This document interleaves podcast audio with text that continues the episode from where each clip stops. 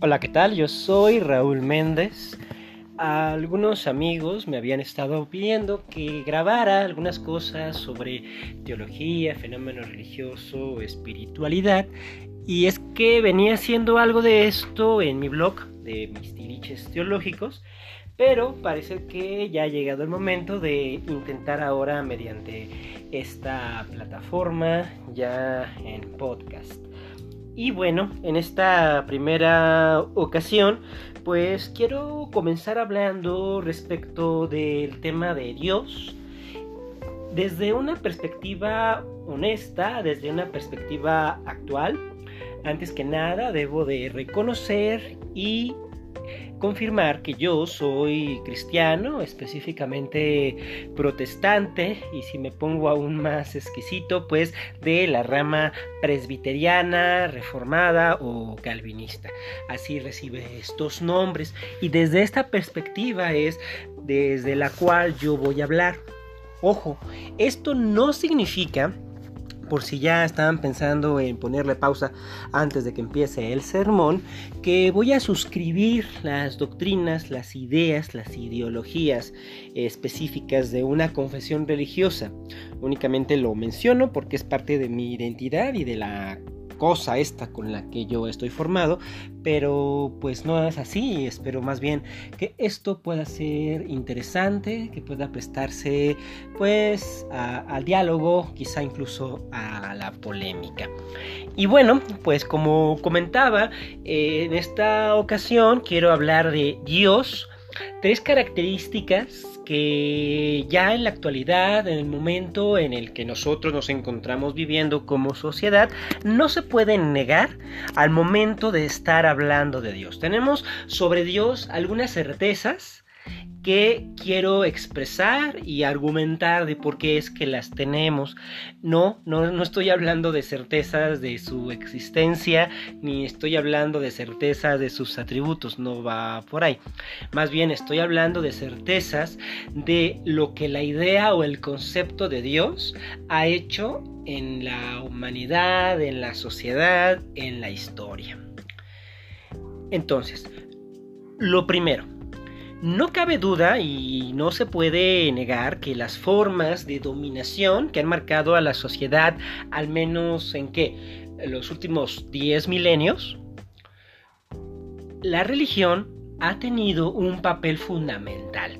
Desde que empezamos a encontrar vestigios de sistemas religiosos allá por el 9000, 8000 antes de, Cristo, pensando en los emplazamientos de Sumeria, allá por Mesopotamia, estas ciudades eh, ya que fueron desarrollándose con el tiempo, eh, Jericó, más adelante allá por el 5000, 4000 antes de Cristo, Uruk, un poquito después Eridú, e, e, estos primeros lugares en donde aparecen sistemas religiosos, es bastante evidente que toda esta imaginería, este imaginario respecto de Dios, pues tiene una función de control social.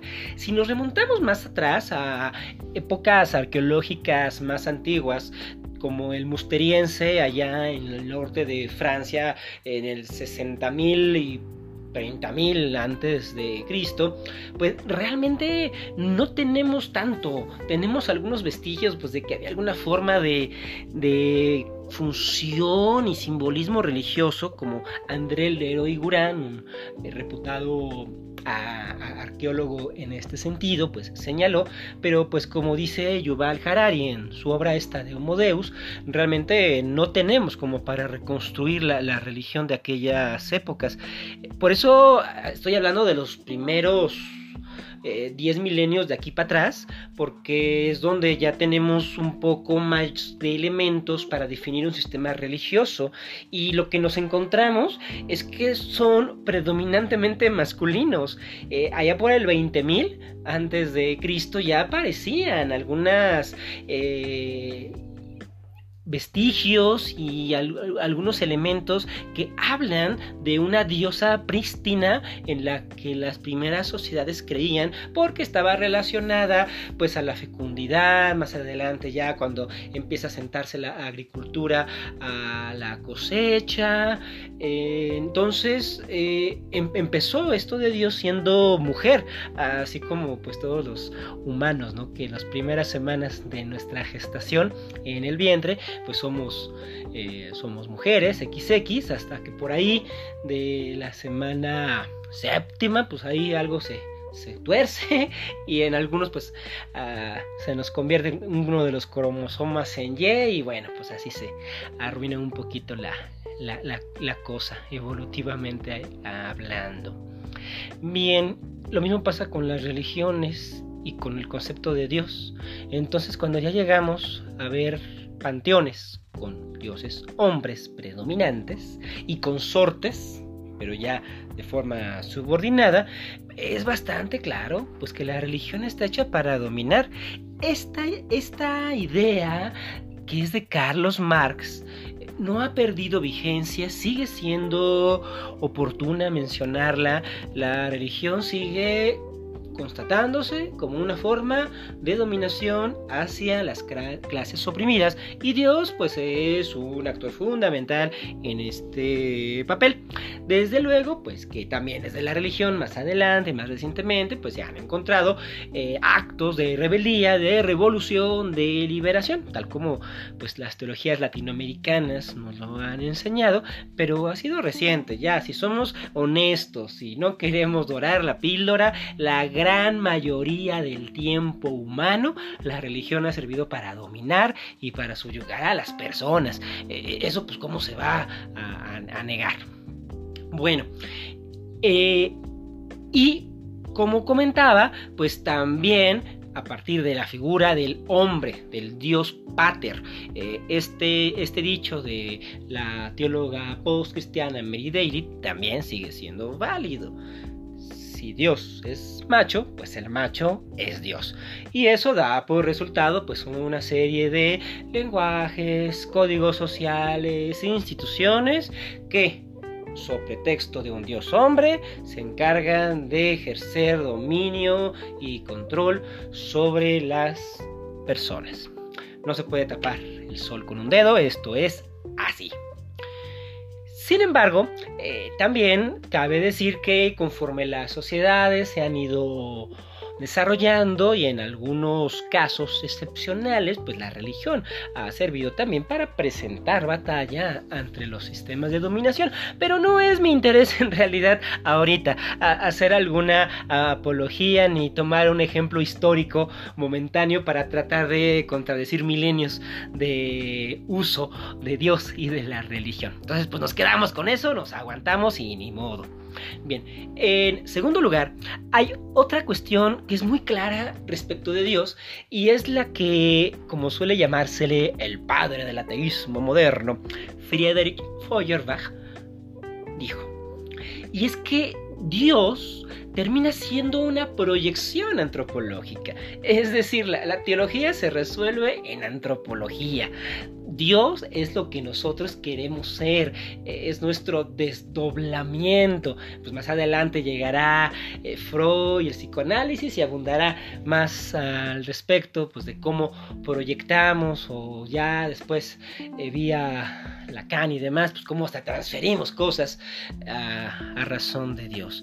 Pero pues es claro que Dios es un asunto también pues de menos narcisista. Y, está curioso porque en la medida en que ha aumentado el énfasis sobre un Dios bastante eh, rigorista y fundamentalista como los que tenemos hoy con este mal llamado giro a la derecha, no, no creo que el mundo haya dado un giro a la derecha, creo que la derecha estaba gobernando pero creíamos que no o, fingíamos eh, que no, pero bueno, eso siempre había estado, solo que ahora pues ya se hace más visible, pero justo ahora que está este dios fascista circulando redes sociales, circulando congresos, parlamentos y despachos presidenciales, también tenemos una sociedad que es altamente narcisista, empezando por este fulano que está hablando, pues que está haciendo un podcast para que las personas lo escuchen.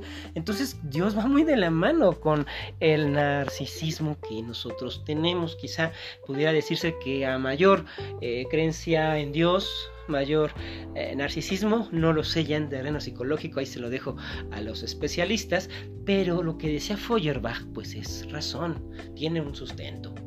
Dios es una proyección de nosotros y antes que Feuerbach, pues ya, ya por siglos V, siglos IV, los presocráticos se daban cuenta de eso y uno de ellos, Genófanes, pues lo plasmó en un un poema sobre la, sobre la divinidad, porque él pues se quejaba de Homero, de Siodo y los poetas que hablaban de los dioses, porque él decía que ellos atribuyeron a los dioses todo lo que entre humanos es reprensible y sin decoro. Y si uno piensa pues, en Zeus, que eh, violentaba eh, sexualmente a cualquier mozo o moza que se le presentara, pues entendemos la indignación de Genófanes. Pero más aún, él decía que los mortales, eh, aquí citando yo a Genófanes, piensan que cual ellos los dioses engendraron, que los dioses cual ellos, voz y traza y sentidos poseen.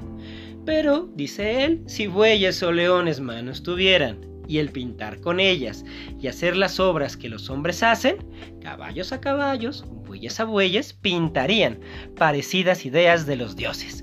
Es decir, lo que está diciendo es que si los caballos, y los bueyes y los leones pudieran pintar a sus dioses, pues los dioses serían caballos, bueyes y leones una proyección bastante narcisista, ay, resulta ser esto de Dios. Quien haya escuchado un sermón en una iglesia de una hora y media se dará cuenta que no estoy mintiendo.